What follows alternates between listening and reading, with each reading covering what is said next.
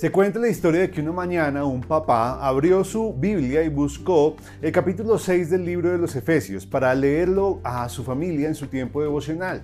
Todo parecía propicio en ese momento para reforzar su autoridad paterna. Entonces él leyó, hijos, obedeced a vuestros padres en el Señor. Su hijo de 16 años estaba al otro lado de la mesa y el padre, considerando esa oportunidad tan buena como para perdérsela, le dijo a su hijo, hijo, este es un buen texto, por favor escúchalo otra vez. Y luego él siguió la lectura cayendo ingenuamente en el versículo siguiente, que dice, y vosotros padres, no provoquéis a ira a vuestros hijos. Entonces el muchacho de 16 años lo miró, lo miró y sin pestañear ni sonreírse le dijo, papá, este es un buen texto, léelo otra vez. pues la verdad es que ser papá es una labor muy difícil, no es nada fácil ser papá y necesitamos depender del poder del Espíritu de Dios para poder hacerlo, para poder cumplir con el rol de padre que muchos de nosotros tenemos eh, actualmente. Y pensando en esto, José, el esposo de María, es un gran ejemplo de lo que Dios espera que hagamos nosotros como padres. Eh, y lo encontramos en el Evangelio de Mateo, quien nos narra el dilema que él tuvo que sufrir en torno al embarazo de María. Y ese es el capítulo, ese es el pasaje que queremos considerar el día de hoy acá en un momento con Dios, para ver de qué manera respondió José y cómo ese ejemplo eh, puede ser eh, de mucha motivación y ánimo para nosotros el día de hoy. Así que por favor acompáñanos acá en un momento con Dios.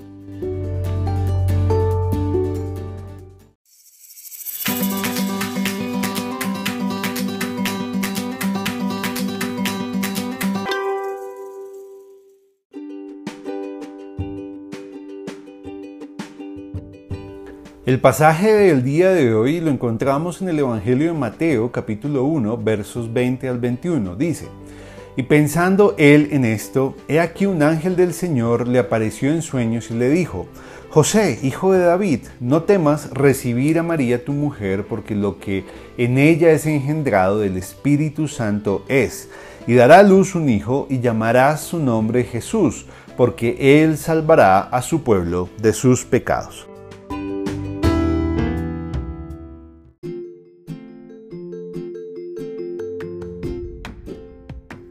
Luego de que María concibió por obra del Espíritu Santo a Jesús, eh, José obviamente se enteró de esta situación porque ya María y José estaban comprometidos. Pero José tenía muchas dudas, estaba con mucho temor frente a lo que estaba sucediendo, así que Dios decidió enviarle un ángel que le explicara todo lo que estaba aconteciendo en torno a María. Pues la verdad es que José era un buen hombre, era un hombre piadoso, amante del Señor, deseoso por obedecer al, al Señor y por cumplir su voluntad en sus vidas. Pero eh, él a pesar de todo esto, de su eh, forma de ser, eh, pues la verdad es que la situación le estaba causando muchas dudas y lo tenía muy pensativo. Sin duda era una situación muy difícil. De seguro él tenía la ilusión de comenzar su familia al lado de María, pero la posibilidad de haber sido engañado o humillado, pues le causó serias dudas haciéndolo pensar eh, en separarse de ella. Porque al fin y al cabo la explicación de María era algo dudosa. Como era de esperarse, pues el temor también tuvo lugar en su corazón producto de la desconfianza, de no saber si María estaba siendo honesta o no, de, cometer una injusticia, de exponerla públicamente y también de lo que dijeran sus familiares y amigos. Todo eso le causó mucho temor a José. Pero Dios tenía un plan y no podía interrumpirse por el temor de José. Así que un ángel se le apareció en sueños. ¿sí? Notemos que el ángel que se le apareció, Mateo nos dice que era del Señor y que lo envió porque sabía lo que José estaba pensando y que necesitaba una explicación de todo eso que en ese momento estaba sucediendo. Y es hermoso saber que nuestro Dios conoce lo que pensamos, las preocupaciones que tenemos, así como lo sabía con José. Conoce cómo nos sentimos, que no nos va a dejar que hagamos algo que vaya en contra de su plan para nosotros. Y eso es hermoso. Y es hermoso también saber que Él nos ha dado su espíritu para consolarnos en los momentos de duda y sufrimiento como los que vivió José. Además de esto, Dios, eh, fortaleciéndolo, luego le pidió que recibiera a María por mujer y que cuando el niño naciera lo llamara Jesús. Luego el ángel se refirió a la profecía que había dicho Isaías mucho tiempo atrás sobre que, sobre que una virgen concebiría y daría a luz un hijo, al Hijo de Dios. Porque lo que estaba pasando no era algo desconocido o un plan de última hora de Dios para traer de afán al Salvador del mundo, no, sino que era una obra finamente planeada, elaborada, que estaba ejecutándose en ese mismo instante. De hecho, la concepción de Jesús no era un suceso aislado, porque Elizabeth, la pariente de María, también había concebido en su vejez a pesar de ser estéril como una bendición de Dios. Y Zacarías, su esposo, había visto un ángel de Dios que le había anunciado el nacimiento de su hijo, de Juan el Bautista. Pero José parecía tener algunas dificultades para aplicar la palabra de Dios y entender los tiempos en los que eh, los tiempos que él estaba viviendo. Por eso Dios le mostró su amor y compasión, tomándose el trabajo de ayudarle a entender aquello en lo que Dios lo estaba metiendo de cabeza. Pero bueno, ¿qué tiene que ver todo esto con eh, nuestro llamado a ser padres, ¿verdad?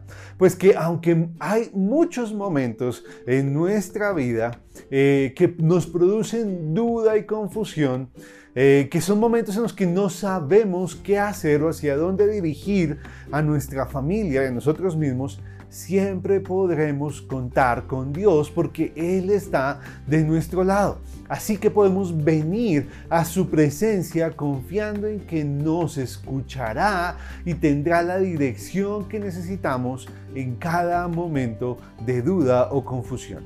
Y que a pesar de nosotros mismos, su plan con nuestra familia se llevará a cabo. Él no desprecia un corazón contrito y humillado y uno que se siente pobre en su espíritu y que le busca pidiendo dirección y claridad frente a lo que vivimos.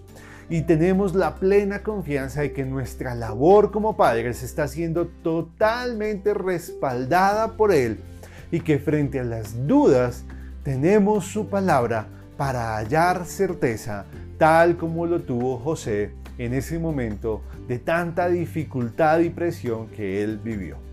Así que hermanos, Dios está con nosotros, está en nuestro lado acompañándonos en la labor de ser padres, de ser abuelos, de ser tíos, de ser amigos, de ser pastores, de ser eh, eh, pareja, esposos, esposas. Él está con nosotros en todo tiempo. Y en medio de las dudas, en medio de la incertidumbre, contamos con nuestro Señor, con su palabra, que es la luz que alumbra nuestro camino para que con ella podamos saber exactamente la voluntad que Dios tiene para nosotros y vivir conforme a ella. Que Dios nos siga bendiciendo y que el Señor nos permita sentirnos confiados en todo momento para entrar en su trono por la ayuda que necesitemos y la dirección que también necesitemos en algún momento. Hasta luego.